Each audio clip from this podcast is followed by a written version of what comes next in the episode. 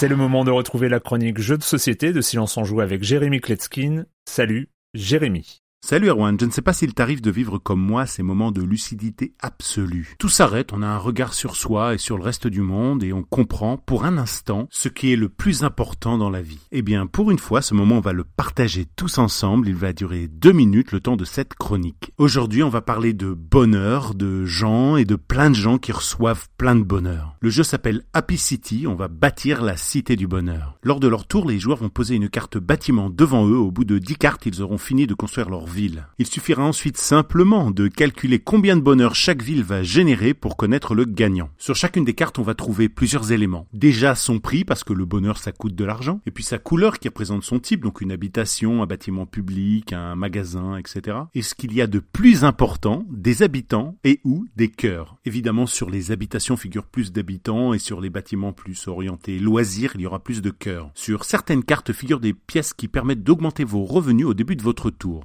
De la table, on va au fur et à mesure découvrir trois lignes de cartes bâtiments. Sur la première ligne, vous avez les bâtiments les moins chers qui coûtent de 1 à 3 pièces. Vous y trouverez le fleuriste, une librairie, un igloo, une épicerie, euh, voilà. Sur la deuxième ligne, là, ça devient un peu plus sérieux. Hein. Ça coûte de 4 à 5 pièces, mais ça rapporte quand même plus d'habitants et plus de cœurs. Vous y trouverez un hôpital, un observatoire, euh, un garage, euh, un centre commercial, etc. Sur la troisième ligne, ce sont les bâtiments qui coûtent le plus cher de 6 à 9 pièces. Vous n'en construirez pas tant que ça dans votre ville. Là, par exemple, j'ai une station de ski, un stade, une université, un parc d'attractions. Et puis, il y a les bâtiments spéciaux. On en pose deux de plus que le nombre de joueurs au début de la partie. On ne peut en construire qu'un seul par joueur et on l'obtient au moment où on a rempli les conditions. Et les conditions, ce sont des nombres de bâtiments de certains types. Par exemple, le temple Inca ici a besoin de deux bâtiments publics et deux habitations. Pour construire une salle de jeu d'arcade, il vous faudra deux bâtiments publics, une habitation et un magasin dans votre ville. Sur chacune de ces cartes, on trouve un pouvoir qui va être aussi puissant que loufoque. il y a 56 bâtiments spéciaux dans la boîte, c'est donc surtout par eux qu'on va renouveler l'expérience. Et donc à la fin de la partie, pour connaître le niveau de bonheur de notre ville, on va multiplier le nombre d'habitants par le nombre de cœurs. Tout ce jeu là, il rentre dans une petite boîte de 17 cm de long. Ce sont des petites cartes illustrées avec une 3D isométrique sympathique. Le jeu est très agréable, il est très familial, mais pas que. Il y a une possibilité d'une approche plus experte avec plus d'interaction, plus de stratégie. Je rappelle le nom du jeu, Happy City des auteurs Eru et Toshiki Sato. Les illustrations donc très très mignonnes sont de Makoto Takami. Oui, c'est du mignon japonais. À partir de 7-8 ans sans problème, de 2 à 5 joueurs pour des parties d'environ 30 minutes. Et l'éditeur, ce sont les Français de Cocktail Games. Et voilà, ce moment sur l'importance du bonheur dans la vie est Je vais vous rendre à vos illusions, à votre subjectivité et à votre réalité à vous.